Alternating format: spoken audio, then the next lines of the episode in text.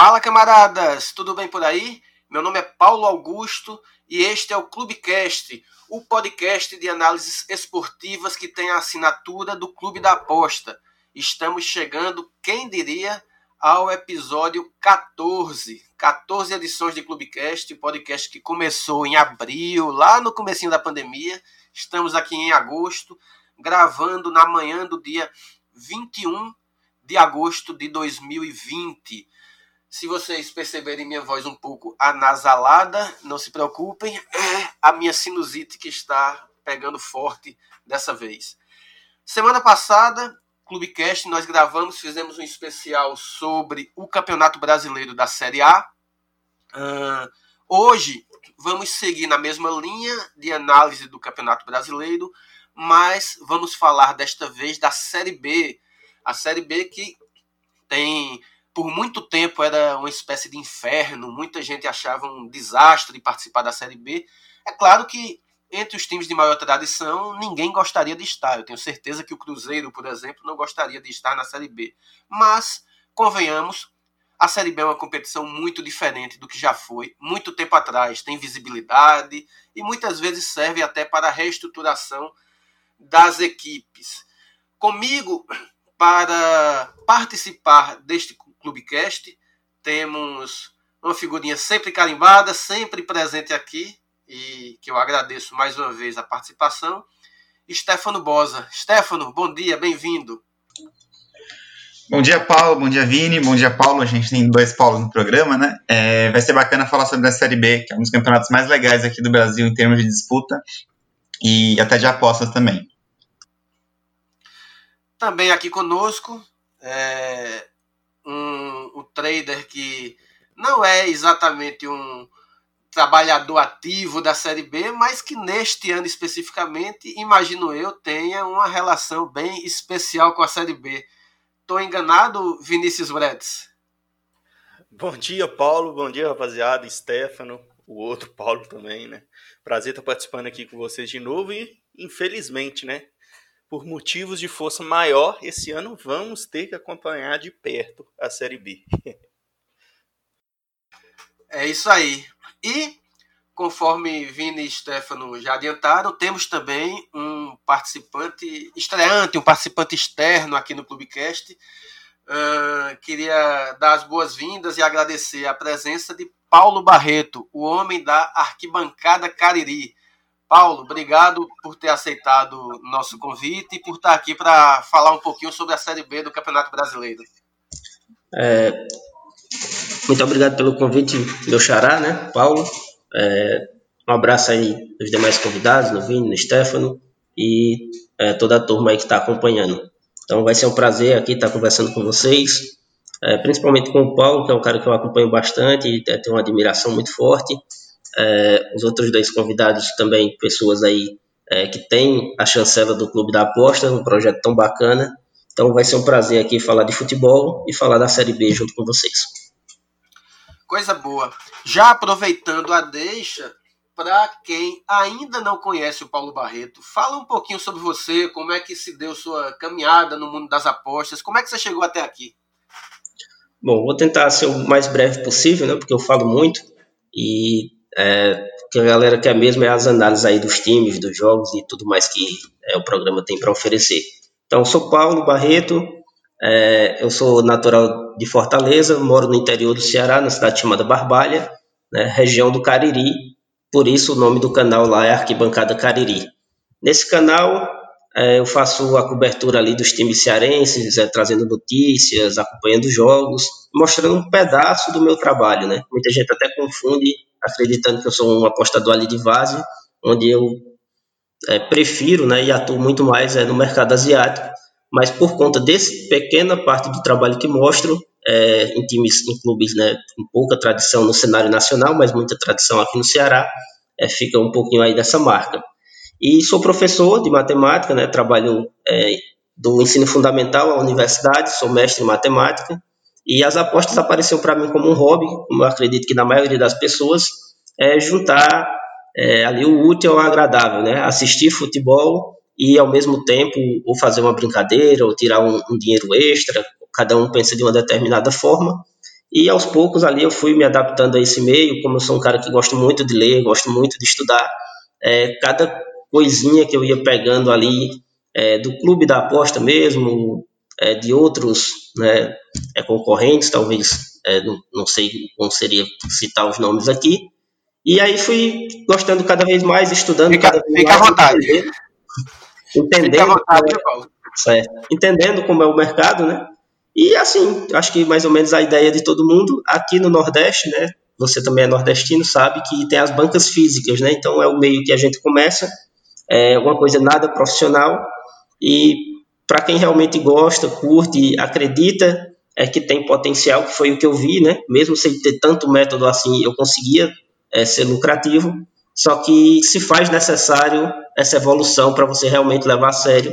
E desde 2018 eu digo que tenho duas profissões, né? Sou professor de matemática e sou um apostador profissional. Tem gente que é, não gosta muito desse nome apostador, né? Mas eu, eu gosto de utilizar porque na prática realmente é isso que a gente faz.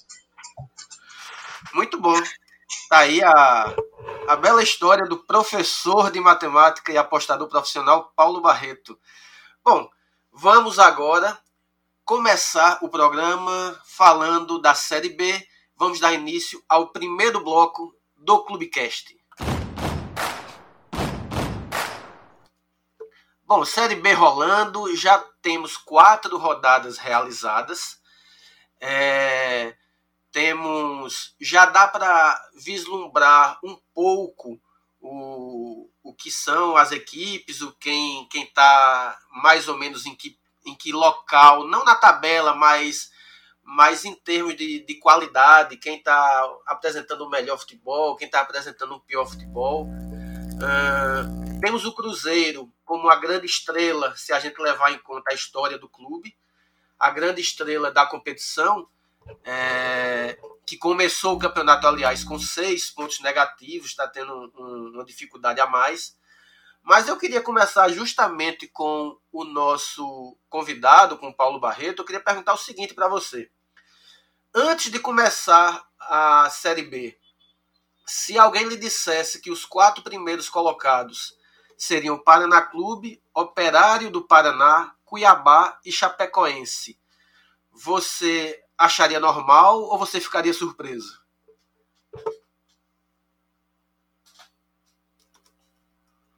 Paulo, o microfone, acho que esqueci de desativar. Isso. Ah, desculpa. É, pessoal, então, é, eu ficaria assim surpreso, é porque acho que todo apostador, né, quem não faz deveria fazer, é, cria ali seu power ranking antes das competições começarem, né? E esses times não encabeçam é, o meu power ranking inicial para essa competição. Então, sim, é, mostra surpresa nesse sentido, mas no entanto a gente sabe que a competição é, Série B ela é uma competição é diferente, né? As, série, as séries B, não só no Brasil, mas no mundo como um todo, é, elas são pautadas ali pelo equilíbrio, né? A distância é, do primeiro para o último colocado é, geralmente é, é, bem menor, né, ou então dos primeiros para os últimos, é bem menor do que nas séries A, né, no, nas primeiras divisões é, mundiais. Isso é, é fato, é, é, comprovado. Então, assim, de uma certa forma surpreende, mas como a gente ainda está muito no começo de competição, é, eu acredito que é exatamente pela característica da competição, e muito mais numa temporada como essa, tão atípica aí de Covid e de situações que a gente está vendo aí, que está refletindo até na Série A, né? Se você for olhar, a Série A também está um pouco surpreendente aí no começo, mas é, acredito eu que em umas 10 rodadas as coisas vão se assentar, vão é, vislumbrar ali é, mais parecido com as projeções das, é, que os apostadores e que os analistas também é, da Série B é, conseguiram fazer. Então, me surpreende sim nesse sentido, já num sentido mais global, vamos dizer assim, não é tão surpreendente porque é característica da competição ser dessa forma. É, Stefano, você olhando assim, antes de começar o campeonato, se você fosse listar quem seriam os favoritos para a Série B, para subir para a Série A. E aí, assim, quando a gente fala dos favoritos, a gente não está falando, não está chutando quem são os quatro que sobem, né? A gente coloca no bolo uns seis, sete times, enfim.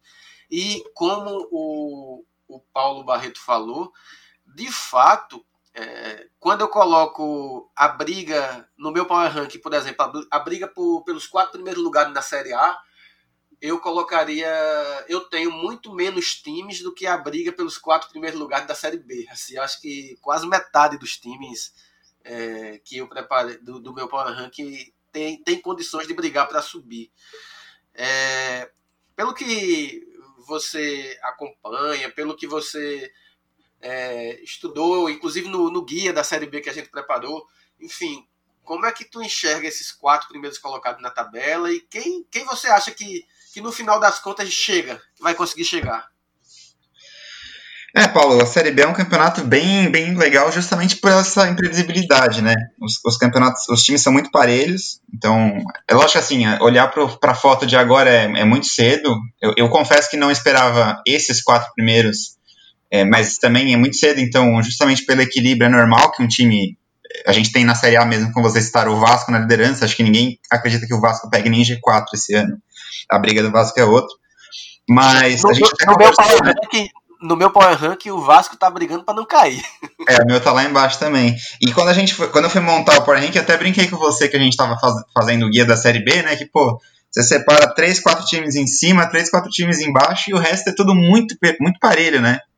E, e, além disso, eu gosto de brincar que no, no, no, Brasil como um todo, mas especialmente na Série B, a gente não tem que olhar para 20 times, a gente tem que olhar para 40, porque os times às vezes jogam de um jeito em casa e outro jeito totalmente diferente fora. Eu lembro de um ano, por exemplo, que o, que o Luverdense do Júnior Rocha era um, era um Barcelona do Centro-Oeste no Passo das Emas e quando ia jogar fora, não passava do meio de campo, né? Então, a gente tem, tem que ficar muito de olho nisso. Agora, em relação aos, aos favoritos, eu acho que não dá para escapar muito de Cruzeiro e América como, como, como expectativa, né? O Cruzeiro, apesar dos problemas de um time hoje bem limitado pela história do Cruzeiro, na Série B eu acho que ainda sobra, é, até mesmo financeiramente, em termos de estrutura, deve subir, deve subir com alguma tranquilidade. Quer dizer, tranquilidade naquelas, né? A gente, a gente sabe que o, a Série B não dá muita margem para você jogar tranquilo, mas eu acho que, que, lá na frente, questão de elenco deve pesar, ainda mais em termos de pandemia e tal, porque os outros times têm uma, um elenco mais curto. E eu gosto muito da América também, embora nessas primeiras rodadas tenha dado aí uma, uma falhada. E aí eu coloco, como você falou, né? Para escolher aí 6, 7, que eu, eu também na Série A tenho mais facilidade de escolher 4, como a gente conversou semana passada mas eu vejo com bons olhos a Ponte, é, então, embora também tenha dado uma vacilada aí nesse começo, o Cuiabá, o Cuiabá tem um time muito legal, eu gosto bastante desse time do, Cuiabá, e eu esperava mais do Havaí também, não, não gostei nem um pouco do, desse começo de campeonato do Havaí, principalmente essa última rodada que jogou com o Botafogo em casa, com, com vários desfalques e, e, na verdade, tomou um baita um sufoco, né, foi para o intervalo com expulso, acabou perdendo o jogo, mas era para estar 2 a 0 já para o Botafogo fora. É, e é pra gente pode ficar de olho também nos times alagoanos, né, no CRB e CSA. Eu acho que eles podem aprontar mais o CRB, principalmente pelo treinador que é o Marcelo Cabo, né, que é um técnico que já subiu em outras competições. Mas como você falou, é difícil cravar quatro, né? Acho que Cruzeiro e América ainda estão um pouquinho acima dos demais, é, mas também tem que justificar isso no campo, que ainda não aconteceu. E, e, aí acompanhar, porque a Série B o legal é justamente que tem muita surpresa, muita, muita instabilidade, né? E, e a gente tem que ficar sempre de olho no que, no que vai acontecer. É, o Havaí, inclusive, é, eu considerava um dos favoritos ao acesso. Como o campeonato é longo, pode ser que se recupere, mas o jogo contra o Botafogo foi vergonhoso. Contra o Botafogo de Ribeirão Preto. Parecia que o time se recusava a jogar. Assim, era. Foi. E olhe que isso não é raiva de quem teve head grande nesse jogo, não. Isso é a análise mesmo de que foi, foi vergonhoso o, como o Havaí jogou. Vini, você é, que é mineiro, é, você que tem, digamos, uma relação bastante íntima com um dos clubes que disputa a Série B. A Série B, aliás, tem dois mineiros, né? Como o Stefano falou, é, ele enxerga, além do Cruzeiro, o América também como um dos favoritos ao acesso.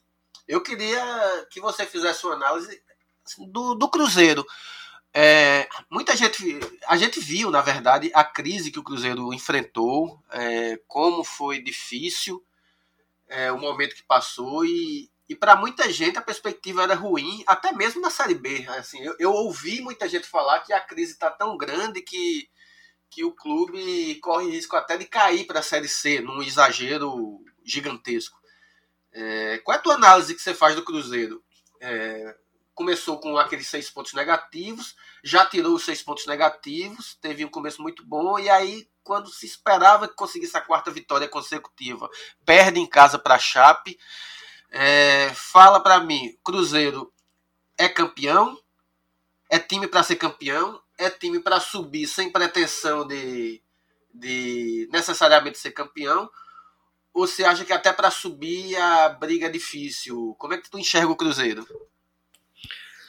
Pois é, Paulo. Eu, eu, eu até tinha uma expectativa muito diferente do antes de começar o campeonato, até como você citou, por ser torcedor, a gente sempre acaba querendo ou não levando um lado um pouco de torcedor, mas tentando sempre analisar também de forma fria a situação. Mas pré-competição, eu sinceramente esperava uma maior dificuldade do Cruzeiro, até por não, por não acompanhar muito a Série B, eu já acompanhei há mais ou menos, sei lá, três anos, quatro anos atrás, quando eu trabalhava mais a parte do trade o mercado de under. E naquela época eu fazia alguns jogos da Série B, hoje em dia eu já não faço mais, tem, não trabalho Série B, não acompanho. Vi alguns jogos do América de vez em quando só. Por ser mineiro, eu gosto um pouco do time do América. Eu acho que todo mineiro ele tem um certo apego ao nosso Mequinha aqui, né? não tem jeito. E, e, eu tinha uma expectativa muito ruim assim pré-competição, por toda a bagunça do Cruzeiro, um time bem limitado, muita dificuldade no Campeonato Mineiro. Uh, teve uma melhora significativa depois da chegada do Enderson, que a gente estava sem treinador, né? Não é que o Adilson Batista é ruim aqui, não é treinador. Ele acha que é, mas não é. Então, ele é muito ruim. O time não tinha padrão nenhum. Time de várzea, às vezes, era mais organizado. Então, com a chegada do Enderson, deu uma esperança um pouco a mais, o time ficou mais organizado, mas ainda muito limitado em questão de peças, de, em questão de material humano, né? No entanto, começando a Série B, a gente viu que realmente o nível, por mais que seja uma competição muito brigada e tal, mas é um nível muito baixo. O Cruzeiro, com todas essas dificuldades, com, com esse nível de jogadores bem baixo do que a gente está acostumado, a gente vê que vai ser uma equipe competitiva e que parece que vai brigar assim lá em cima, né? Eu esperava, por exemplo, sair dessa zona da, da confusão ali com esses menos seis pontos, pelo menos umas seis, sete, talvez oito rodadas para que isso acontecesse, por conta de outros resultados, ter que tirar essa diferença e logo ali nas três primeiras rodadas acabou conseguindo essas três vitórias consecutivas não jogando bem, eu acho que é importante dizer isso, mas conseguindo o mais importante, que é o, que é o resultado. Né? É, só que esse não jogando bem, talvez a gente pode entender um pouco esse não jogando meu bem como torcedor, mas que talvez para a Série B é o suficiente, né? Então, teve muita dificuldade, por exemplo, teve o jogo contra o Botafogo de São Paulo, o Cruzeiro sofreu um amasso no segundo tempo do Botafogo, conseguiu sair com o resultado, tomou um empate e deu sorte ali de fazer um gol logo em seguida.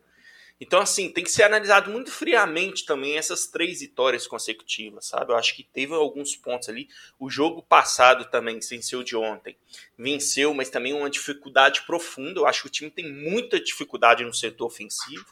Lá atrás vai até um pouco bem, mas o setor ofensivo é um setor que o Cruzeiro ainda tem muita dificuldade. O Moreno, coitado, a bola não chega para ele, ele que é um exímio finalizador, né? Então ele vai ter dificuldade na competição. Não é jogador de sair da área e a bola não chega lá para ele finalizar. Então acho que tem muito ponto a ser melhorado para tentar pensar em título de Série B. Eu acho que para subir, sim, eu acho que é um dos candidatos pelo nível da competição, mas para pensar em título, querendo ou não, por mais que seja uma competição muito brigada, o título ele tem que ser uma equipe que esteja realmente um pouquinho acima das outras para conseguir ter uma sequência melhor, né? Então, para subir, eu acredito que sim, pelo futebol da Série B, mas para título, acho que ainda tem que melhorar um pouquinho. Está chegando algumas peças para isso. E só para colocar mais um pontinho, eu queria destacar um pouco a América, cara. Pelo que a gente acompanhou um pouco a América. Começou mal a competição, mas o América está com uma equipe muito organizada, muito, muito bem treinada. O, o Lisca conseguiu manter o padrão de jogo que o Felipe tinha trago no ano passado e conseguiu acertar o América e quase conseguiu subir depois de, de um início de Série B desastroso, né? Então, é um time muito organizado, muito bem treinado, e eu acredito que o América ainda vai engrenar, é muito pouco, são quatro rodadas, acho que pelo menos aí 10, talvez 12 rodadas para a gente ver quem realmente vai brigar lá em cima, mas eu acredito muito nesse América para título de Série B, viu, Paulo? É um time muito organizado, muito bem treinado e tem algum, algumas peças importantes ali que inclusive daqui a pouco a gente pode ter alguma transferência de destaque, como por exemplo o Mateuzinho. Então. O... Isso, inclusive, você respondeu antecipadamente uma pergunta que eu ia lhe fazer, né? Que eu ia pedir para que você faz... fizesse um comparativo entre o América e o Cruzeiro, mas assim, no sentido se o América tinha condições de, de estar à frente do Cruzeiro. E se o América tem condições de, para você ser campeão da Série B, consequentemente, tem condições de estar à frente do Cruzeiro. Paulo Barreto, antes de passar para o Stefano, você tinha levantado sua mãozinha. Fala aí, o que, é que você queria dizer? Isso, é fazer três pequenas colocações, né? A primeira é que torcedor corneteiro nós temos. É... é... outra coisa é dar meu pitaco aí também do, dos que vão subir, né? Não, não falei na, na, minha fala, então eu acredito ali que o Atlético, aliás, o América e o Cruzeiro, né? o Atlético é, é ali para a Série A. América e o Cruzeiro estão na frente realmente, é, seguidos ali por Ponte e Havaí. Gosta dos times alagoanos, como colocou o Stefano, né, principalmente do CRB, né, Léo Gamalho aí, o Ibrahimovic do Nordeste, sempre fazendo gol, fez todos os gols é, do CRB até agora. E colocar um dado importante, né, que você me convidou para o programa e eu, como matemático e sul, fui atrás de alguns números, né, e fiz um estudo, um pequeno estudo, né, não tão aprofundado assim, é, de algumas coisas aí sobre a Série B, como a gente está falando dos candidatos a subir, uma coisa interessante que eu percebi é, nesse estudo é o seguinte, que as melhores defesas é, sobem. O time que tem a melhor defesa sempre sobe. No entanto, não é verdade para o ataque. É, nem sempre o time que tem o melhor ataque sobe. Então, se você for notar aí na classificação, né, você vai perceber né, que a gente tem, por exemplo, Chapecoense e Cuiabá, ataques não produtivos, ou seja, só fizeram dois gols em três jogos, mas são as únicas equipes que não foram vazadas, estão entre as três primeiras, entre as quatro primeiras, né? E, então é um dado aí para ficar de olho, né, que na Série B, a, pelo menos historicamente, está valendo muito mais você ter um, uma excelente defesa é, do que um excelente ataque. O excelente ataque nem sempre sobe, a excelente defesa sempre está subindo nos últimos anos, desde 2017. Ou seja, no final das contas, quem sempre teve razão foi Carlos Alberto Parreira, quando dizia que, quando dizia que o gol é apenas um detalhe. Stefano, fala. Eu queria complementar, porque o Vini foi muito feliz em alguns comentários sobre, sobre desempenho, especialmente do Cruzeiro da América. Eu queria primeiro dizer que eu também acho que o Cruzeiro não está jogando bem, e aqui não é opinião de torcedor, porque eu não tenho nenhum vínculo com o Cruzeiro. Eu também esperava mais em termos de desempenho do. Na estreia foi um jogo Botafogo bem pro gasto, assim, teve volume, mas dificuldade de criação. É, e o que eu queria comentar aqui com nossos ouvintes é que na Série B, acho que mais que qualquer campeonato, é muito importante a gente olhar para o desempenho dos times e não só para os resultados, né? Talvez seja até por isso que, que muita gente tenha dificuldade, que tenham dado esse apelido de Série Bingo para a Série B, né? Como uma coisa mais aleatória. Mas se a gente olhar o América, o América, por exemplo, desses tropeços, um foi Cooperário, que jogou bem, é, talvez faltou um pouco mais de de, de esforço ali para matar o jogo no segundo gol, acabou tomando o gol no último lance. Quem olha ali fala, pô, empatou em casa, mas não foi um jogo ruim do América. E agora contra o Juventude, mesma coisa. O Juventude só se defendeu praticamente o jogo inteiro. O, no resultado lá tá empate e o América jogou muito bem. E o Cruzeiro, por outro lado, jogou mal, o Figueirense venceu. É, jogou. Qual foi outro jogo? Eu até esqueci agora. O segundo jogo. Mas o Guarani, o Guarani também não foi uma grande partida. O Guarani deu trabalho para o Cruzeiro e, e, conseguiu as vitórias. Então, assim, quem olha fala, pô, o Cruzeiro tá voando, mas é mais resultado do que desempenho, pelo menos até agora. E embora o Cruzeiro, como o Vini bem pontuou, e aí a, o torcedor é sempre melhor que a gente para opinar essas coisas, mas o, o Cruzeiro pós-pandemia é muito, mas muito superior àquele Cruzeiro pré-pandemia que eu também achava que, certo, que assim, ia ter muita dificuldade para subir. Agora, pelo menos, a gente tem um time organizado E esses dados do Paulo sobre defesa acho que animam o torcedor cruzeirense, né? Porque a, defensivamente o time já está muito melhor, ofensivamente deixa a desejar, mas aí já é um, aparentemente é um ponto positivo aí para a disputa.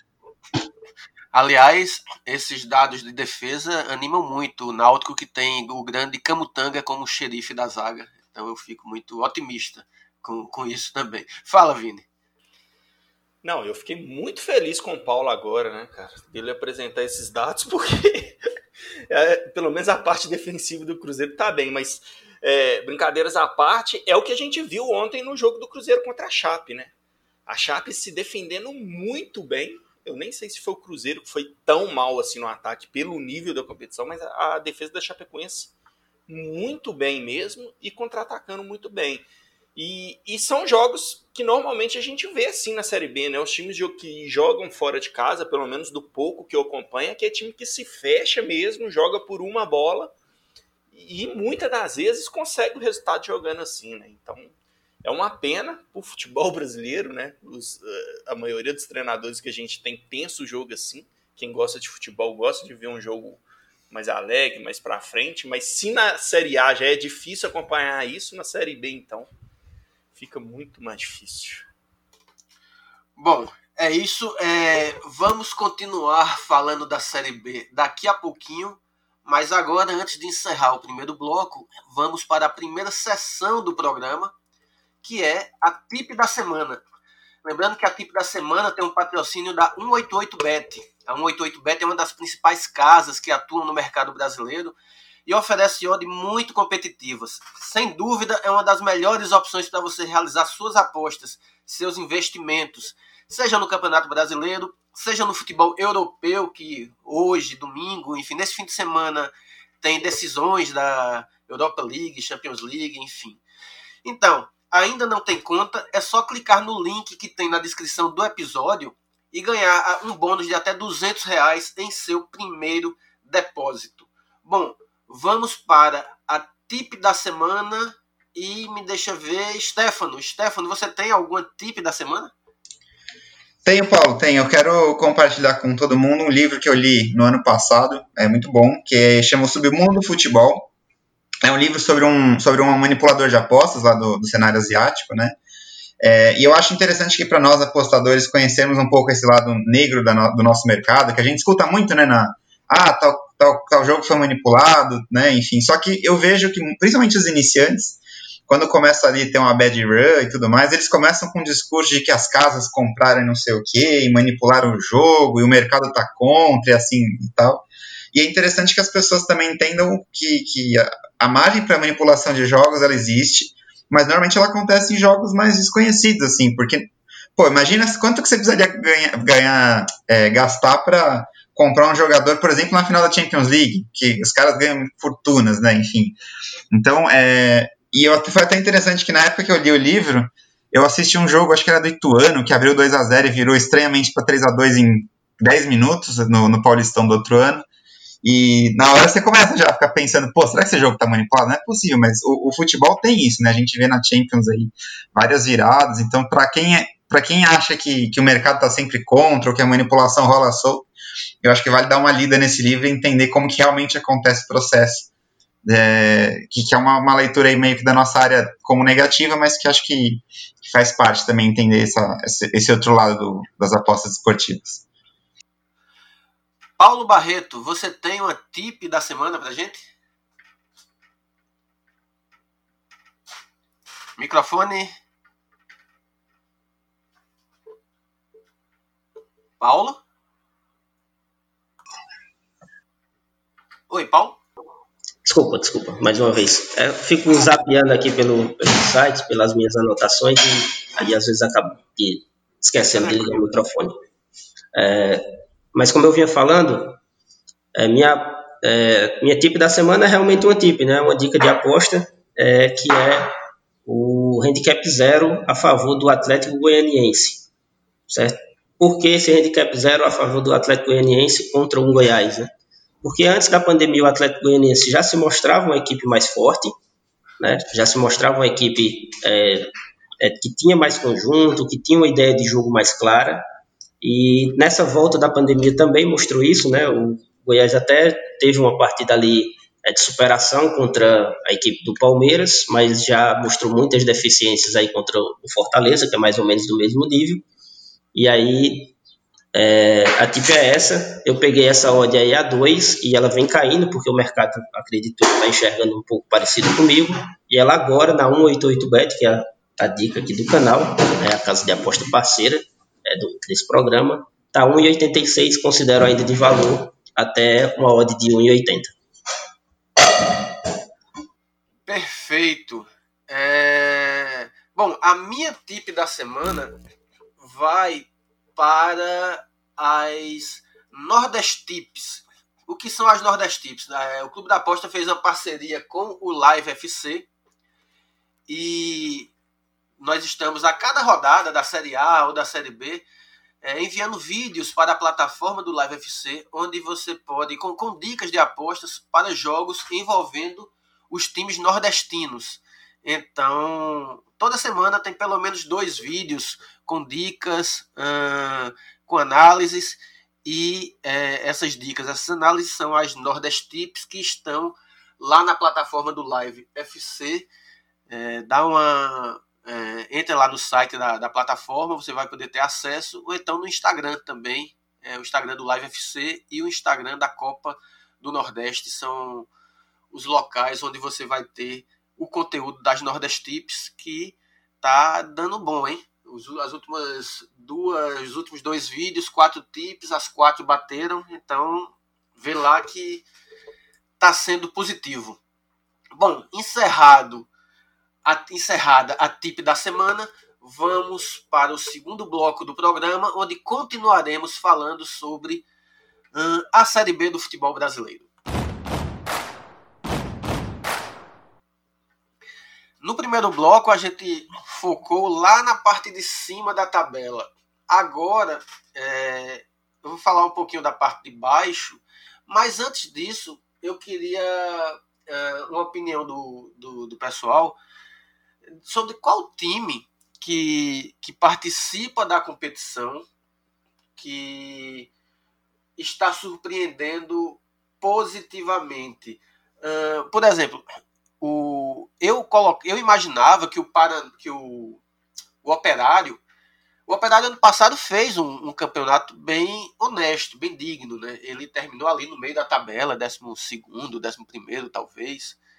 Uh, tem um trabalho de longo prazo feito pelo, pelo Gerson Guzmão, né? acho que são quatro, cinco anos já que ele está à frente do, do Operário. E eu este ano eu esperava mais uma vez que o, que o Operário tivesse ali no meio da tabela. Era a minha projeção.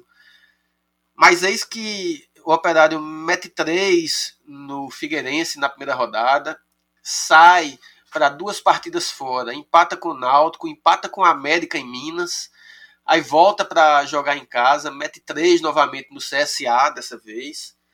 Para mim, a grande surpresa e Uh, talvez eu tenha subestimado o, a, as possibilidades do operário, imaginando apenas um meio de tabela. Uh, eu queria saber do Paulo, do Stefano e do Vini, se o Vini também quiser opinar, já que a gente sabe que Série B, como um todo, não é exatamente o, que se acompanha tanto, mas enfim. Vocês conseguem enxergar alguma surpresa na competição, Paulo?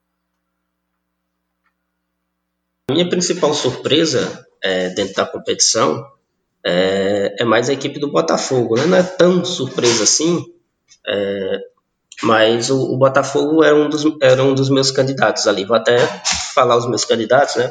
ser mais incisivo aqui, as torcidas dessas equipes aí que me perdoem, é, mas é tudo projeção, né? E ao longo do tempo a gente vai analisando o desempenho e aí essas coisas vão mudando, né? Mas Brasil de Pelotas, Sampaio Correia principalmente, os outros candidatos aí seriam o Botafogo e o Oeste. Então, esses seriam meus principais candidatos aí é, antes do começo da competição. Queria dar uma palhinha sobre o Operário, porque o Operário eu vi esse ano em loco, né?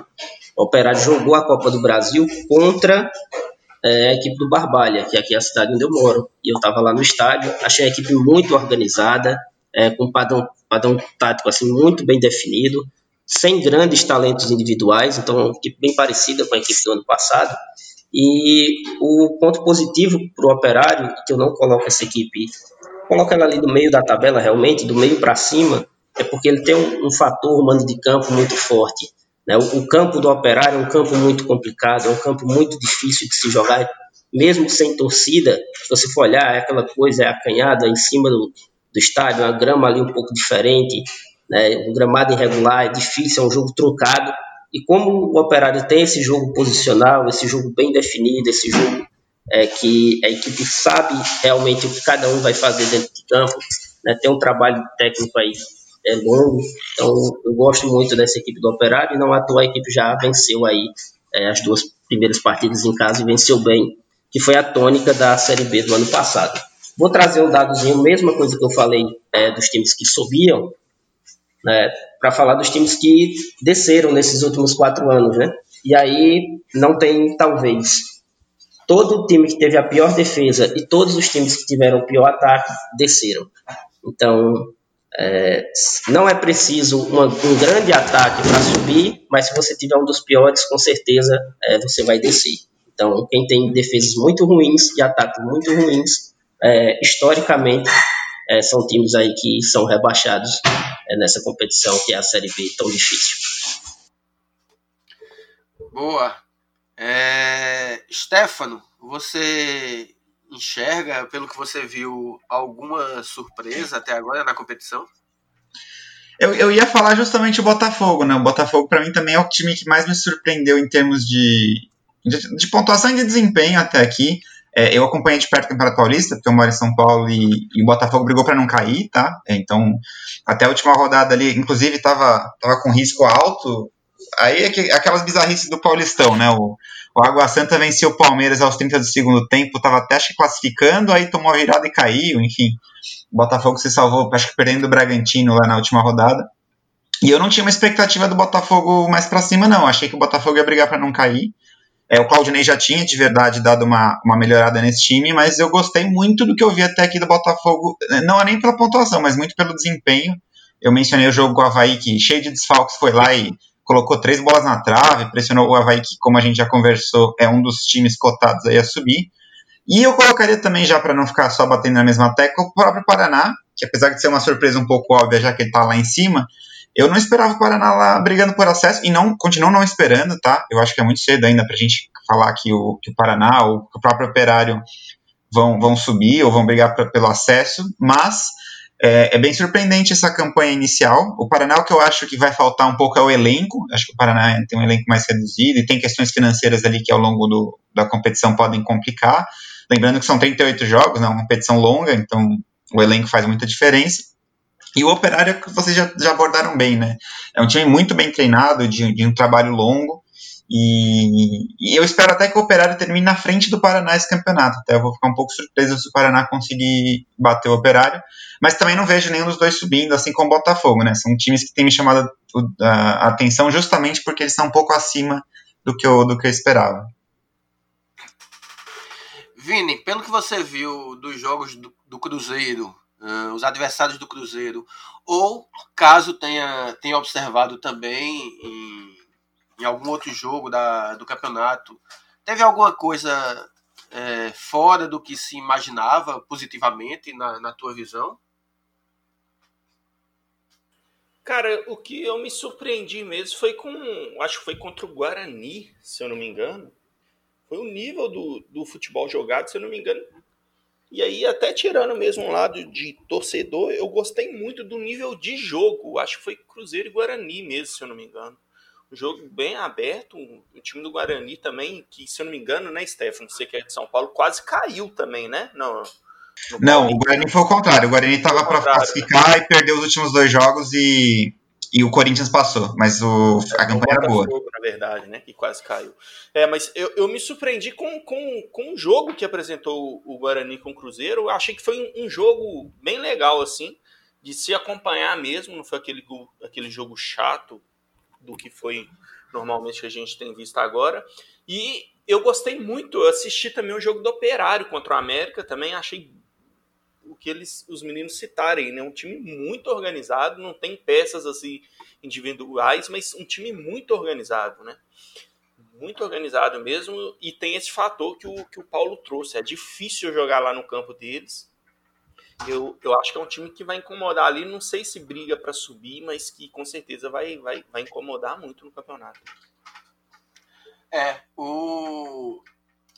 Eu vendo. O... Você falou do jogo do Guarani com, com o Cruzeiro já aconteceram alguns jogos nessa Série B que foram jogos incríveis, né? E, aliás, é, dois jogos em Campinas, né? Tivemos o, o, Cruzeiro e o Guarani, um jogo cheio de alternativas, e o Ponte Preta contra o Vitória também, né? Um 3 a 3 que, que aconteceu é, em Campinas, jogos que de certa forma fogem um pouco da, da, do histórico da Série B, né? Que é de jogos mais truncados, de jogos mais, mais brigados, assim, um, jogos bem under, né? E é, esses jogos estão sendo, na verdade, bem over. Aliás, isso é uma coisa que, que eu tenho observado. Eu tenho. O, o mercado está tão habituado é, que a Série B é um campeonato under que eu acho que tem aparecido oportunidades incríveis no over. Tipo, muitas vezes, com, com 10 minutos do segundo tempo, a linha já está no over limite. Já, a gente já tem 10, 15 minutos do segundo tempo, o, o over limite já ali, beirando 1,80. É, então, eu acho que é um, um campeonato que está dando boas oportunidades é, nesse, nesse sentido. Falando da briga para cair, o, o Paulo deu lá o, os times que ele considerava como favoritos para cair. Bom, na minha leitura, antes de começar o campeonato, eu tinha o Sampaio Correia, que sim, era, acho que era uma unanimidade no, no que se refere à possibilidade de queda. Embora, sendo muito sincero para vocês, ele tem. O futebol que o Sampaio vem apresentando, para mim, tá melhor do que eu imaginava. E eu não sei, pode ser que. Você vê, ah, são três jogos, três derrotas. Ok mas perdeu para o Vitória na Bahia 1 a 0 dando calor no Vitória. Perdeu para Chapecoense 1 a 0 Aquele, O segundo tempo foi uma pressão do Sampaio correr em cima da Chapecoense que é, e teve a derrota em casa para o Juventude por 1 a 0 também.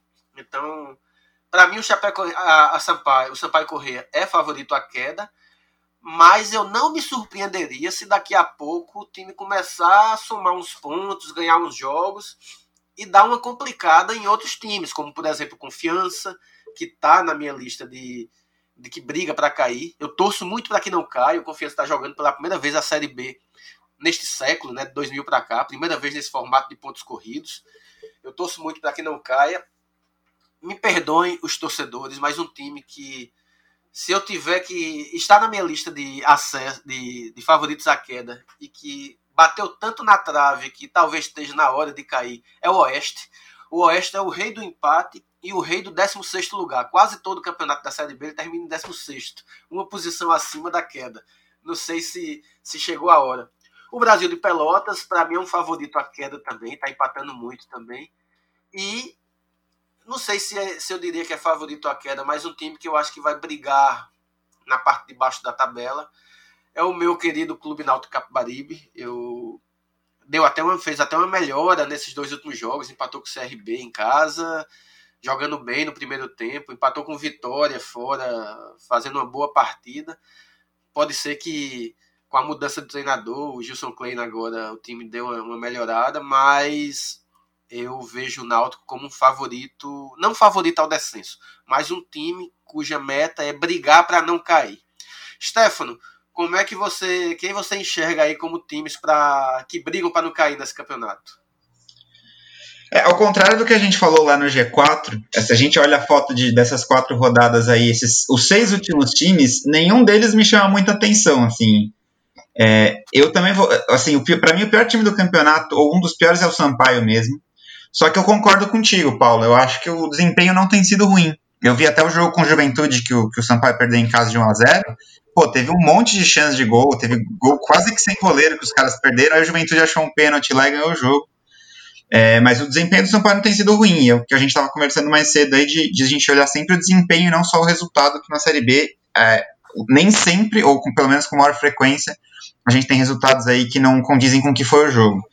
Além disso, eu vejo também como muito fraco o Brasil de Pelotas. Deixa eu te atravessar um pouquinho aqui, Stefano, por favor. Oi?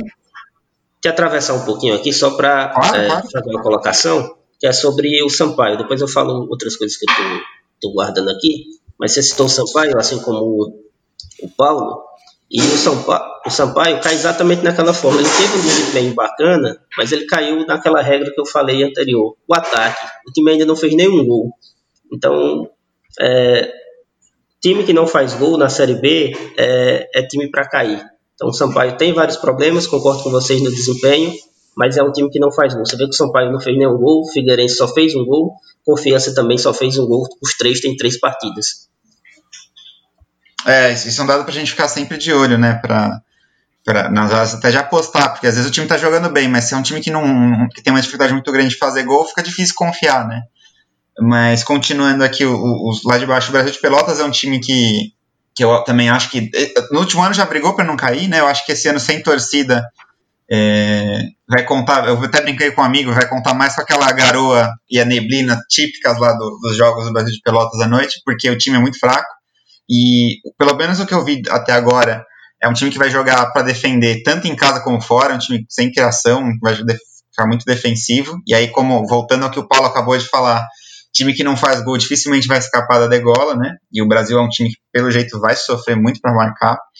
É, o Oeste não tem como não estar nessa lista, tanto pelo histórico recente aí de sempre brigar para não cair, mas principalmente pelo Paulistão, né? O Oeste já caiu no Campeonato Paulista. E a gente vai lembrar, no Paulista a gente tem várias equipes que não estão nem na Série A nem na Série B, né? São equipes até de Série D, e o Oeste não conseguiu se prevalecer lá. É, então é um, é um time que acho que é fortíssimo. E aí eu coloco também o Confiança, mais por uma questão de elenco e principalmente de cansaço, né? O Confiança ainda tá, acho que, pelo que eu vi, o Sergipano ainda não acabou, né? Tem alguma coisa assim. E o, o elenco é reduzido, embora o time tenha mostrado uma organização muito boa, principalmente na Copa do Nordeste, né? Eu gostei bastante do que vi até aqui. E até em termos dessa Série B, né? O último jogo com o Cuiabá eu assisti inteiro e o Confiança teve várias chances ali de marcar, mas aí entra de novo que o Paulo levantou da dificuldade de pôr a bola na rede, né? Não marca gols e aí acaba perdendo de 1 a 0 e não pontuando. Mas eu acho que esses são os grandes, grandes favoritos.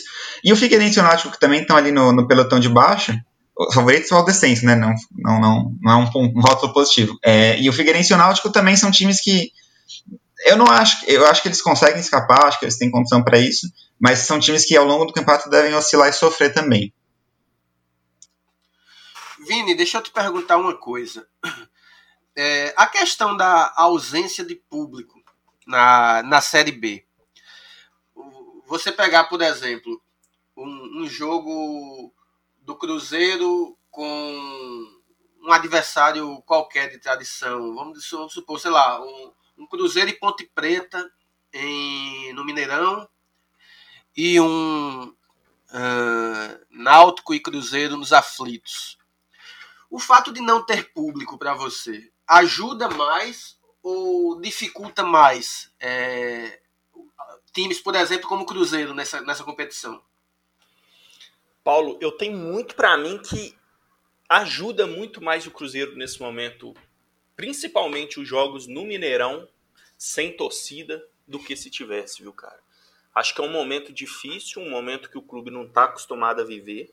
Cruzeiro, não, só, não por, por, por, ser cruzeirense, mas a gente sabe que foi, o Cruzeiro sempre foi um time que, em todas as competições que entrou, sempre foi forte candidato ao título.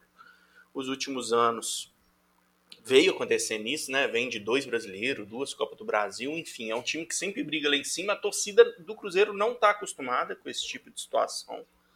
É, inclusive, foi um dos motivos ano passado que atrapalhou muito os jogos no Mineirão inclusive eu tava lá também. É, a torcida sem paciência nenhuma. O time é muito abaixo do que a gente está acostumado a ver, então é muita reclamação. E aí vem a questão da torcida começar a pegar no pé, né? De alguns jogadores, sempre escolhe alguns para a crista. Eu acho que isso nesse momento ia atrapalhar muito mais do que ajudar. Principalmente porque é uma equipe que tem muitos jogadores jovens, é, jogadores que talvez com, com críticas excessivas nesse momento vai ficar ainda mais difícil eles renderem. Então acho que como um todo acaba que foi um ponto forte para o Cruzeiro essa situação de, de jogos sem torcida, principalmente os jogos aqui no Mineirão. Paulo, o que é que você acha em relação a esse ponto da torcida? Por exemplo, é, a gente tem times que naturalmente não colocam muito público no estádio, como foi, como é o exemplo do Oeste, que a gente falou agora há pouco. É, por outro lado, você tem especialmente é, alguns times do Nordeste ou os times de Santa Catarina. Você tem times que, que a força da torcida sempre foi um diferencial quando jogava em casa. Tipo, imagina, uma coisa é você jogar nos aflitos com 10 mil pessoas no estádio. E 10 mil pessoas nos aflitos faz muito barulho. Outra coisa é jogar nos aflitos vazio. É, a ausência de público no campeonato inteiro é, pode prejudicar, pode influenciar no que, no que seria favorito ou não na competição? Então, Paulo, é, a falta de torcida, né? Eu acho que é um fator aí que é, atrapalha a beleza do espetáculo, né, cara? É, um jogo com torcida é um jogo é, muito mais agradável para quem está no estádio. Eu sou um fã de estádio, então é, gosto demais. É, para quem está assistindo o jogo pela televisão, é, também é, aquela festa da torcida faz muita falta. Nós que somos nordestinos, né, em geral, as equipes nordestinas fazem uma festa muito bacana dentro dos estádios, então isso faz muita falta. É, essa questão do mando de campo em si, é, eu não vejo que a torcida faça tanta diferença é, no desempenho dos jogadores. Então, é uma opinião, não sei se polêmica, mas talvez discordante da, da maioria. Né? Eu acho que o estádio lotado, com pessoas, estimula os jogadores dos dois times, tanto é, a torcida, tanto o time do mandante quanto o jogador visitante, ele se sente também mais estimulado, é mais ligado é, com aquela vontade de dar aquela resposta. Eu digo porque nos meus tempos de jogador amador era assim, né? Então, quando eu ia jogar no, no campo hostil, o estímulo também era maior. Então, acho que faz falta para o espetáculo. Em termos de desempenho, eu não vejo tanto. Eu vejo mais particularidades é, é do campo mesmo, ali de conhecimento, como, por exemplo, São José ontem engoliu a equipe do Brusque, que é melhor, mas é num campo de condições especiais. Um frio muito forte, é, grama sintética, entendeu? Então são dificuldades aí, é uma coisa que ajuda aí mais uma vez, como eu falei, do operário. Então eu não vejo muito dessa forma e vou trazer mais alguns dados né, da minha pesquisa é sobre é, porcentagem de vitórias, empates. Vitória do time mandante, vitória do visitante, empates é, dessas quatro últimas edições. Então você tem aqui, ó, por exemplo, em 2017, é 47% de vitórias do mandante e 29% de empate, 24% é, vitórias do visitante. Quando você vai para 2018, você tem 42% de vitória do mandante, 31% de empate, 27% de vitórias do visitante. Chegando em 2019, temporada passada, você vê que os números são muito parecidos. Em K, vitórias do time mandante, 41%, empate, 33%, vitória do time visitante 26%. E nessas poucas rodadas que tivemos, a gente tem vitória do time mandante 40%, empate 34%, vitória do time visitante 26%. Ou seja, os dados eles não mudam muito, não tem muito segredo. Obviamente que isso aqui não é uma verdade absoluta, mas é um, é um ponto de partida para você entender um pouco ali da competição. Então, para você perceber, uma rodada tem 10 jogos, praticamente você tem 3 empates por rodada. Então é uma coisa para você ficar de olho aí, é, dado o equilíbrio dessa competição e é, esse fator casa é, não foi modificado, pelo menos até aqui, não dá para ser enxergado é, na Série B é, diante dos números. Né? Então, contra dados, é difícil ter argumentos. Claro que procurando um pouquinho a gente acha, mas é isso que eu tenho para trazer para vocês. Muito bem, muito bom, Paulo. É... Stefano, você estava falando, quando você estava explicando que o Botafogo escapou do rebaixamento na última rodada e o Água Santa caiu, eu fiquei com muita pena da, da queda do Água Santa, porque é, o Água Santa começou o Campeonato Paulista parecendo que esse saco de pancadas, mas depois cresceu de produção antes da, antes da paralisação da pandemia e fez alguns jogos muito bons, né? É, teve bons resultados. Eu, eu achava de verdade que o, que o Água Santa ia escapar e a Ponte Preta, que estava acho que no mesmo grupo, é quem, quem iria brigar para cair. Eu achei uma, uma pena. É, com relação a essa coisa do, do, do estádio, do, de torcida, faz alguma diferença para, por exemplo, Botafogo de Ribeirão Preto, Oeste, enfim, os times daí de São Paulo que estão na Série B, a ausência de torcida? É, antes, só para completar esse, esse fato da Água Santa, deu um pouco mais de dó ainda, porque não sei se vocês chegaram a acompanhar, mas o gol que rebaixou a Água Santa, que foi do Palmeiras num pênalti no finalzinho, foi um pênalti muito, mas muito mandrake, que eu, como palmeirense, não marcaria. E com empate, se eu não me engano, o Água Santa teria escapado. Era já 43, 44 do segundo tempo. E o, o resultado, o Palmeiras não dependia desse resultado. E aí o Água Santa acabou caindo nessas fórmulas malucas aí do, da Federação Paulista. Mas enfim, isso já, já passou, né? Sobre torcida, eu, eu penso um pouco diferente do Paulo. Eu acho que a torcida faz diferença sim. É, mas não estou nem dizendo em relação a, a dar uma, uma grande mudança aí pro, a favor do, favorito ou do mandante até porque você já citou aí alguns exemplos de times que não têm torcida praticamente, né? O Oeste jogar com ou sem torcida, imagino que não faça praticamente diferença alguma, mas a gente tem torcida de massa. Onde eu vejo mais falta, assim, é, por exemplo, aquele abafa final, sabe? Time perdendo em casa ou empatando.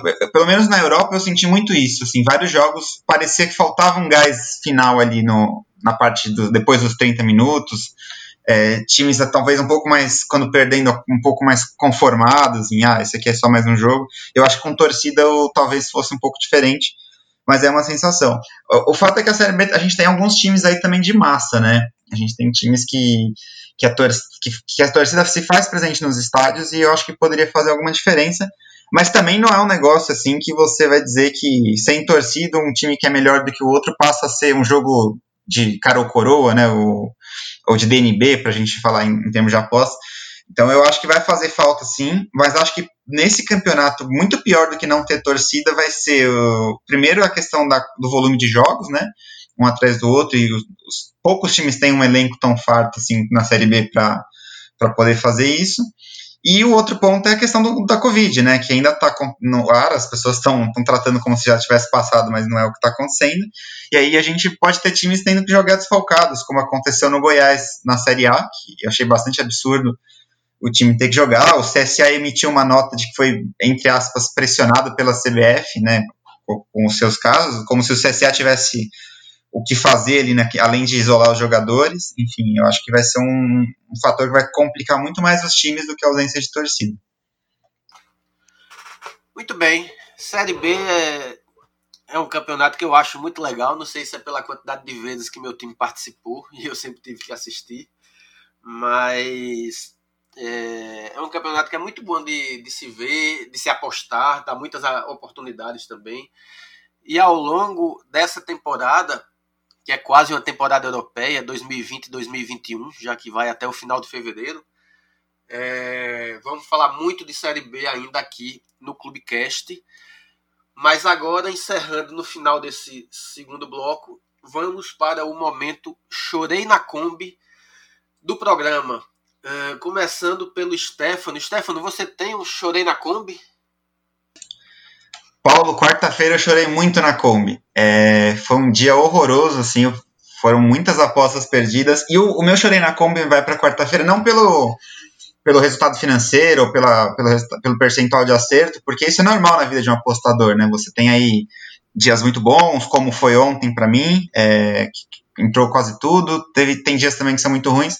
Mas o que me chamou a atenção na quarta, que me fez chorar na Kombi, foi que muitas das apostas é, tinham um, um, cenário muito positivo, assim, de um time muito superior ao adversário, de perder muito gol e, e, e acabar depois tomando um gol no contra-ataque, né? Eu, eu, comecei até olhando um pouco o Campeonato Russo, aí passei no Penharol, que são duas ligas que eu não acompanho, mas aí eu deixo às vezes rolando aqui, tava uma pressão boa, o Penharol chegou a perder um gol na pequena área ali por cima, aí tomou depois dois gols de contra-ataque, aí fomos para a Série A.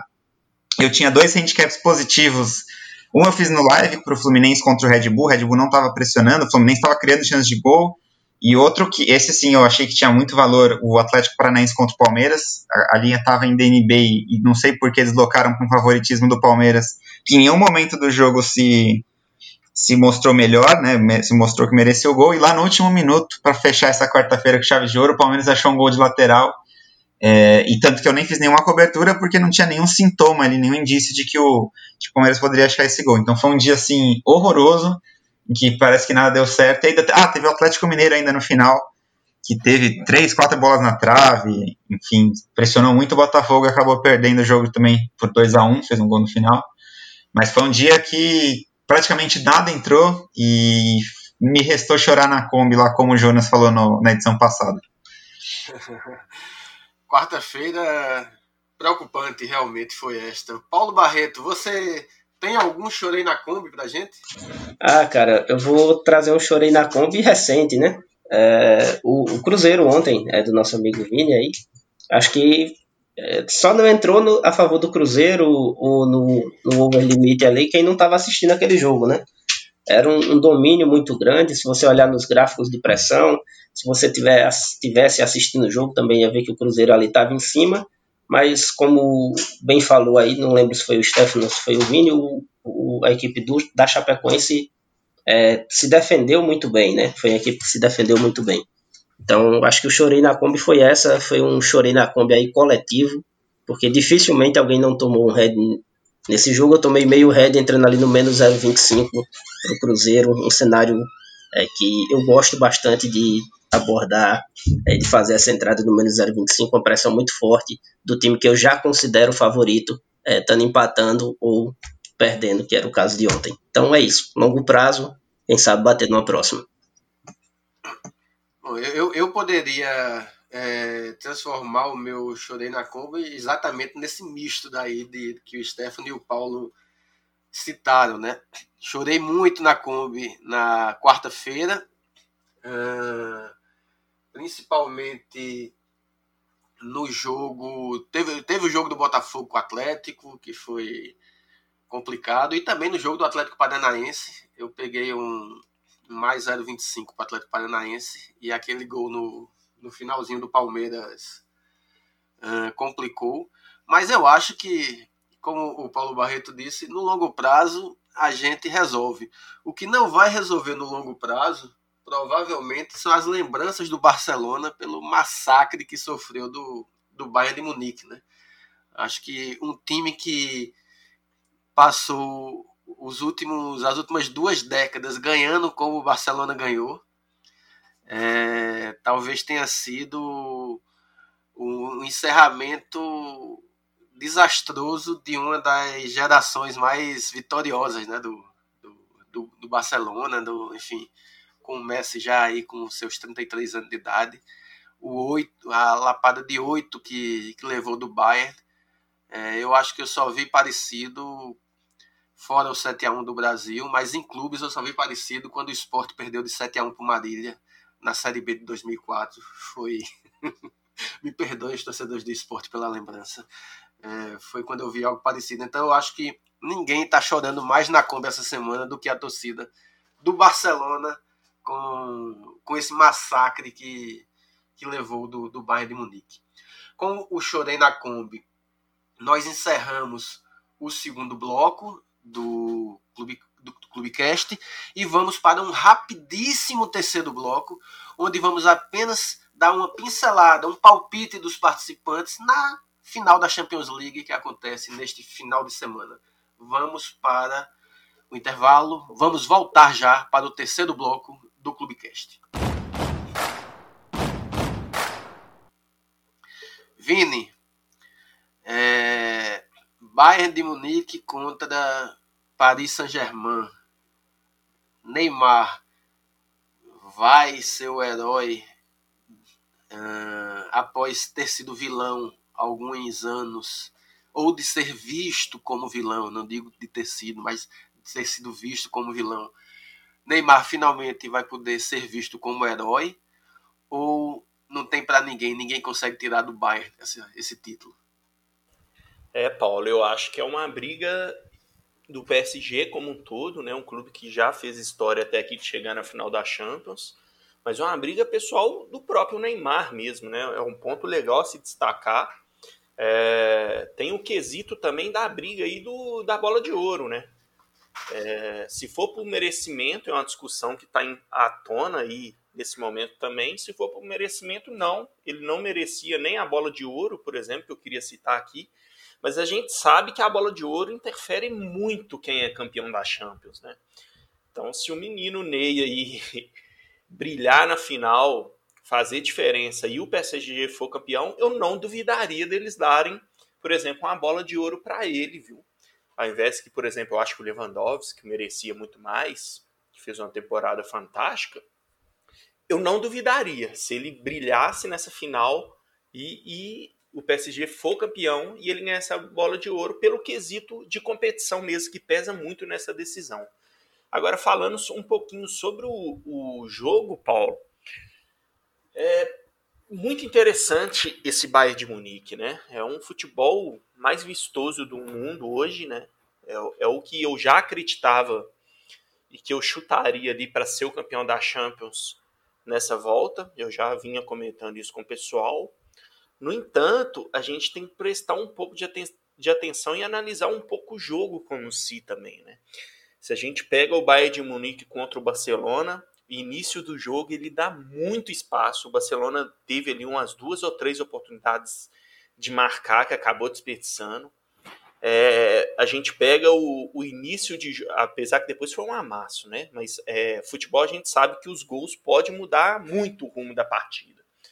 E aí a gente vem para o jogo contra o Lyon, a mesma coisa. O, o Bayern de Munique irreconhecível no início do jogo. O Lyon muito melhor. Teve duas ou três chances ali claríssimas de marcar. Claríssimas, claríssimas. O Lyon é um time que se defende bem, inclusive nesse início desse jogo contra o Bayern. Ele fez um, um jogo até muito agressivo do que eu acreditava e, e, e até tomar o gol estava muito melhor que o Bayern, mas era muito melhor. O Bayern tinha alguns contra-ataques perigosos, mas o Lyon mandava no jogo e, e essas duas, três oportunidades ali, se o Lyon faz o gol, a história poderia também ser diferente, porque o Lyon, ao contrário do Barcelona, é um time que tem, um, tem um, uma defesa muito sólida, né? Então poderia ser diferente esse resultado, apesar de a gente saber que o Bayern é muito superior a eles também. E aí vem essa final contra o PSG, o PSG que é uma equipe, uma equipe sempre aquela incógnita, né, cara? Tem um ataque muito forte, mas uma defesa muito contestada, né? Então é um confronto que deixa a gente com um pouco com o pé atrás na análise, mas o que eu tenho para destacar é exatamente esse início dos jogos, esses espaços, essa linha alta que o, que o Bayern tem jogado, de dar esses espaços para o ataque do PSG, né? Neymar, Mbappé, o Di Maria tem ali seus lampejos também. Então é um ataque muito forte e vamos ver, eu acredito que se o Bayern der as mesmas oportunidades que deu no início dos jogos para Barcelona e para Lyon pode se complicar nessa final, nesse quesito. Então, acima de tudo, eu acho que vai ser um jogaço de bola, duas equipes que jogam para frente. É, vamos trabalhar no jogo, mas é aquele jogo que dá vontade da gente assistir com a cerveja do lado, um tira-gosto, porque vai ser um jogão de bola. Acredito muito no Bayern, acredito ainda, mantenho a minha dica, né? A minha dica não, a minha esperança que vai ser o Bayern o campeão, mas tem que prestar atenção nesse início dos jogos deles, os espaços que vem dando. Se dá esse espaço para o PSG, pode ser muito perigoso. Stefano, você tem um palpite para a final da Champions? É, eu tô na linha do Vini aí. Eu acho que vai ser um grande jogo. Eu acho que é um jogo que, para quem não aposta, é um jogo que não, não precisa de, de bet para se tornar interessante. Você pode pegar uma cerveja e sentar, que deve ser um jogo muito gostoso de assistir. Eu vejo o Bayern um time muito mais coletivo que o PSG. Acho que até um, a gente pode dizer que está um, um, um, degrau acima. É, acho que, aliás, é, talvez seja o melhor time da Europa hoje, né? Um time que não, não para, não cansa de fazer gol, tem cidade muito grande, muito jogador diferenciado. mas que tem uma brecha ali que o PSG talvez consiga explorar, que é a linha alta, né? O Bayern marca muito alto. Não sei se eles vão mudar de estratégia para esse jogo, eu duvido. Acho que o Bayern vai jogar assim contra qualquer time que ele enfrentar. É, só que com Neymar e Mbappé, o PSG, se souber, se conseguir fazer uma boa marcação ali, explorar bem os contra-ataques, pode sim causar dano. O Vini abordou muito bem. O Lyon teve pelo menos três ótimas chances de, de abrir o placar. E eu nem preciso dizer que o Lyon tem uma qualidade técnica muito inferior ao PSG. Então, em termos de, é, de risco, assim, o, o, se o Bayern entrar do jeito que entrou no, na semifinal, que também deve ser improvável, porque a gente sabe que, por mais que o discurso não seja de ah, tem que respeitar as equipes, não, você não vai entrar com a mesma concentração para enfrentar o PSG e para enfrentar o Brest, por exemplo, falando de dois times franceses. Então, talvez isso tenha pesado um pouco a favor do Bayern tomar aqueles contra-ataques no começo, depois encaixou a vitória. É, eu espero o Bayern campeão, vou ficar um pouco surpreso se o, se o PSG vencer, mas eu vejo chances sim do PSG aprontar, especialmente se o cenário for esse, assim, do Bayern pressionando e o PSG explorando aí essas linhas altas. Mas de qualquer forma vai ser um belo jogo e, e eu com certeza vou estar de olho. Até porque no mesmo horário a gente tem um jogaço entre Palmeiras e Santos que tem um cheiro de 0 a 0 horroroso. Então eu acho que eu vou dar uma atenção maior para esse jogo da Champions que tem, tem mais interesse. É, Paulo, você assiste também Champions? Você vai ver esse jogo? Tá nos seus planos? Você tem palpite? Paulo e amigos, eu gosto muito de jogo bom, né? Apesar de, de isso não necessariamente ser o melhor lugar, o melhor habitat para se apostar, né? Então, é, primeira dica que eu deixo para as pessoas antes de falar do jogo é que esse jogo do Bayern do Paris Saint-Germain, né, o que você pode lucrar nele ou que você pode perder nele tem que ser a mesma coisa de São Bento e, sei lá, e Oeste. É um exemplo aqui do Campeonato Paulista, por exemplo. Então, é procurar não se empolgar, não entrar na euforia é, de um jogo tão importante, de um jogo tão legal.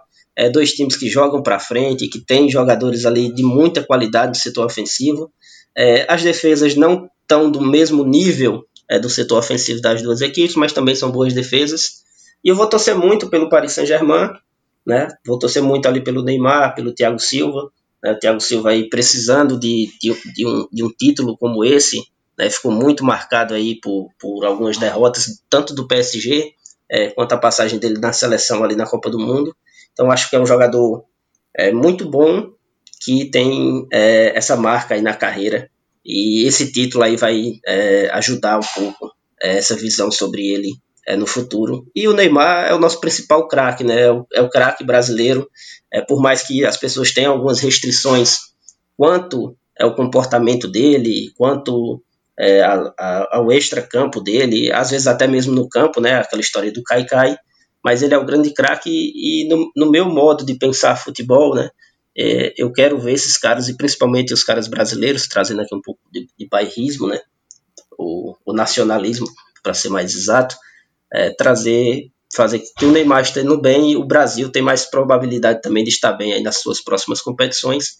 E é isso, vou torcer muito para o Paris e para o Neymar, né?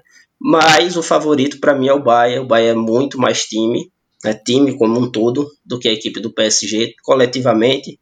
E talvez até, até individualmente, né? Tem o Mbappé e o, e o Neymar ali que são é, extra classe, né? Mas quando você vai olhar ali jogador por jogador, o desempenho de cada um desses jogadores, tem um jogador ali no, no Bayern que é o Thomas Miller, que eu acho ele fantástico. É, ele se autodeclarou, né, de ocupador de espaço, né? Porque você enxergar qual a posição do, Tom, do Thomas Miller ali no campo é muito complicado, né? Eu acho ele meio parecido com o Rivaldo ali. Você não sabia se era um atacante, se era um meia, é, mas era um cara muito completo, um cara que faz muita coisa no jogo e que é bem decisivo também além, claro, dessa temporada fantástica de Lewandowski. Então, o favorito para mim é o Bayern, mas vou torcer ali é, para o Paris Saint-Germain. Então, é, é, basicamente isso. E minha principal dica não é de aposta. É de calma, é de controle, é vai curtir esse jogo, vai assistir. E se tiver fazer uma aposta, faça dentro da sua gestão. O dinheiro é, jogado nesse jogo, né? Jogado nesse jogo não ficou muito bom, né? É, o que você vai apostar nesse jogo não, não deve ser muito mais nem muito menos do que você faz é, na maioria dos jogos aí que você trabalha. Não fuja da sua gestão é, por ser um jogo dessa magnitude, é a minha principal dica. Vini? É, eu, eu queria só complementar, né? Ou, na verdade, é, continuar um pouco o que o Paulo trouxe sobre a questão da gestão nesse tipo de jogo. A gente, os meninos, tanto o Stefano quanto o Paulo, tá mais pro lado Panther das apostas, né? E eu tô mais pro lado trade. Então, eu também queria deixar isso para a galera do trade. É, talvez Champions é um dos piores campeonatos que tem para a gente se trabalhar no, no trade, principalmente nessa fase de mata-mata. As equipes muito niveladas por cima.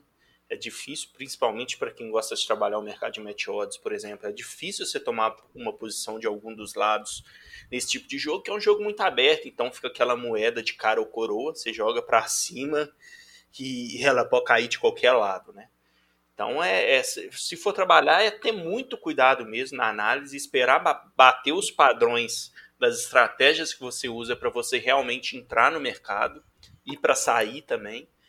E, e se for fazer a entrada, é isso que o, que o Paulo citou. Dentro da gestão, não é porque é um grande jogo, não é porque é jogo final de Champions League, não é porque é final de Copa do Mundo, que a gente tem que fazer coisa diferente. É só mais um jogo de trabalho que nada diferente de um como o outro. E as entradas têm que ser dentro do que é o planejado para qualquer um dos jogos, para qualquer estratégia que a gente usa. Então deixei esse alô também para a galerinha do trade também. Ninguém dando é, all-in no, no over 0,5 a 1,6 para pegar 6% do lucro, não é, Vini? Exatamente, cara. A gente conhece, já viu várias pessoas perdendo bancas, né? Perdendo bancas em jogos assim, por ser um grande jogo, por acreditar demais em, um, uma, em uma equipe. A gente tem que lembrar que é futebol, tudo pode acontecer e que um jogo assim envolve ainda mais emoção, né? Então, é emoção, a gente sabe que no lado apostador nosso a gente sempre tem que deixar de fora. E nada mais importante do que a gente deixar esse alerta aqui muito bem lembrado pelo Paulo, que eu acho que é, que é uma das coisas mais importantes que a gente poderia trazer aqui para essa grande final aí. Muito bem. Quando a conversa é boa, o programa vai longe, mas chegamos no final do terceiro bloco, chegamos também no final do Clubecast. Eu queria agradecer a participação de todos que estão aqui, começando pelo Vini, que aceitou um convite de última hora devido ao desfalque que nós tivemos e abrilhantou muito o nosso Clubecast. Vini Bretes, obrigado por ter participado mais uma vez com a gente. Valeu demais pelo convite novamente, Paulo. É um prazer estar aqui nessa manhã de sexta que a gente grava, né? Tá batendo esse papo com vocês aí. É sempre muito bom. Valeu, Paulo. Acho que o Paulo trouxe números bem interessantes aí, bem legal. É, é muito legal, né? Ter, ter um cara do nosso meio das apostas e um mestre em matemática, né? Então, quem gosta de, de, de apostas do lado Panther tem que colar no menino aí que mestre em matemática, tem os números na mão, parece que estuda bastante. Muito legal, prazer em conhecer o Paulo aí. E o Bosa que está aí com a gente direto. Gosto sempre de trocar ideia com o Bosa. Eu acho, com o Bosa, eu acho que tem sempre um papo muito cabeça, não só das apostas, mas qualquer coisa que a gente vai conversar. As ideias da gente sempre se batem muito. Eu vejo isso quando a gente vai bater um papo. Então, muito legal estar com você também. E mais um programa bem apresentado por você aí, Paulo. Sucesso e fica à disposição aí para outros programas também. Valeu, Vini. Obrigado. Stefano Bosa, acho que agora você se tornou, com esse episódio de hoje, o, o cara que mais participou do Clubecast desde a sua, desde o seu início. É, obrigado por estar aqui de novo com a gente. O papo é sempre bem legal. Eu acho que o pessoal não cansou já de escutar minha voz, né, Paulo? Mas realmente foi, foi bem bacana. Gostei muito de, de estar aqui de novo para compartilhar um pouco as minhas visões aí da Série B com, com o Vini. O Vini a gente fala toda semana lá na reunião de marketing do clube, né? Sempre bom trocar ideia com ele também. E o Paulo também não conhecia, mas gostei demais desses números. Eu mesmo fiquei bem, bem interessado em alguns dos pontos que ele trouxe aqui. Acho que com certeza para o nosso ouvinte agregou demais tanto para ele acompanhar a Série B como torcedor, ou, ou mesmo principalmente para apostador, né, ficar de olho nesses dados aí que ele colocou, que são bem relevantes, ele pegou uma base histórica interessante. E para fechar minha participação, só dizer que eu estou fazendo um projetinho aqui, que depois eu vou levar lá para o Clube da Aposta, de pegar todos os handicaps positivos dessa Série A e B, né, com, uma moedinha, lógico, não, não, faço a menor ideia de onde isso vai dar, mas até o momento tem quase 70 jogos, a gente está aí com quatro unidades e meia positivas, né? Vamos ver como isso vai se desempenhar ao longo do ano, mas já, já tem um estudo feito sobre isso, né? Já, já tem um boato aí de alguém que, que testou isso na Série A, de pegar todos os, os handicaps positivos e, e foi lucrativo, estou testando esse ano e depois a gente conversa lá no clube sobre, sobre os resultados disso, fiquem de olho lá no, no blog. Valeu, Stefano. Paulo Barreto, eu queria primeiramente agradecer você ter aceitado o convite, ter participado aqui, ter trazido os números, enfim, suas ideias, opiniões, muito legal. É, queria agradecer e deixar o espaço aberto, inclusive para você divulgar as suas redes sociais, como é que o pessoal faz para te acompanhar. Obrigado e volte mais vezes.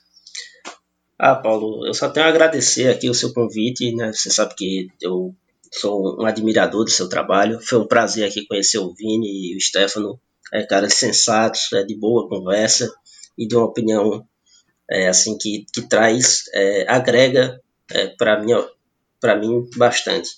E é isso, agradecer mesmo aí, dar um abraço nesse público que está escutando. É, Clube da Aposta aí é um, um, grupo revolucionário, é um projeto muito bacana de vocês, é, em várias é, frentes aí que vocês estão. É, queria convidar aqui a galera para me seguir no Instagram, é Paulo8Barreto, certo? Então, meu Instagram, estou lá sempre postando alguma coisa, faço projetos parecidos com esse aí, como o Stefano colocou. Eu gosto muito desse tipo de projeto que estuda o mercado. É, é, é, como, é quase como um projeto científico, né? Você vê uma determinada problemática, imagina ali o resultado, faz a sua né, a sua hipótese e aí vamos procurar é, comprovar essa tese. Então gosto bastante desse tipo de coisa. Então lá faço projetos duplos às vezes que as pessoas dizem é, não ser lucrativo, né, não ser um método profissional de apostar, mas a gente já está lá no quinto projeto. Todos terminaram no verde. É, tem um projeto de empates também, testando ali é, Fibonacci na prática, né? Tem alguns estudos sobre isso aí também. É, e eu estou tentando fazer isso na prática, assim como o Stefano está fazendo esse. É, e é isso. Me segue lá, Paulo é, 8 Barreto no Instagram e no Telegram tenho dois canais. É, Arquibancada Cariri, onde eu acompanho os times cearenses, como eu falei aqui no programa, e Arquibancada Brasil, é, onde tem um espaço mais abrangente ali. Eu também sou professor dentro das apostas, né? Tem um, um curso chamado Tutoria. Eu estou com quatro alunos esse ano. Eu pego pouquíssimos alunos que é para poder fazer um acompanhamento é, é, ali bem especializado, vamos dizer dessa forma, é, pra, e abrir esse canal lá para eles, já tem mais de um ano aí de canal, e eu deixo eles é, à vontade para mostrar o trabalho e fazer algumas coisas legais. Então tá rolando lá um projeto da Série A, mercado asiático, Série B também no mercado asiático, tudo pré-jogo, e um projeto lá de escanteios de um outro aluno meu. Então tem esses projetos aí em curso estou à disposição aqui da galera é, do Clube da Aposta, porque é, são pessoas altamente competentes e um projeto muito bacana, como eu falei antes. Abraço em todos. Valeu, Paulo, obrigado. É, e obrigado também a você que nos ouviu até agora, nos acompanhou por mais de uma hora de programa. É, nos acompanhe nas redes sociais, acompanhe o Clubecast, o, o Instagram, arroba Clubecast. É, mande seu e-mail para podcast.clubecast.com arroba gmail.com, dê a sua opinião, mande seu recado, nos ajude a fazer este podcast, diga quem você gostaria que a gente convidasse, que a gente tenta trazer para cá. Ok? É isso. Um bom fim de semana para todos que estão ouvindo nessa sexta. Um, uma boa semana, bom fim de mês. Você que está nos ouvindo em 2024, 2025, tenha um, um bom período pela frente você do futuro. E semana que vem voltamos com mais um episódio do Clubecast. Até a próxima semana. Grande abraço a todos.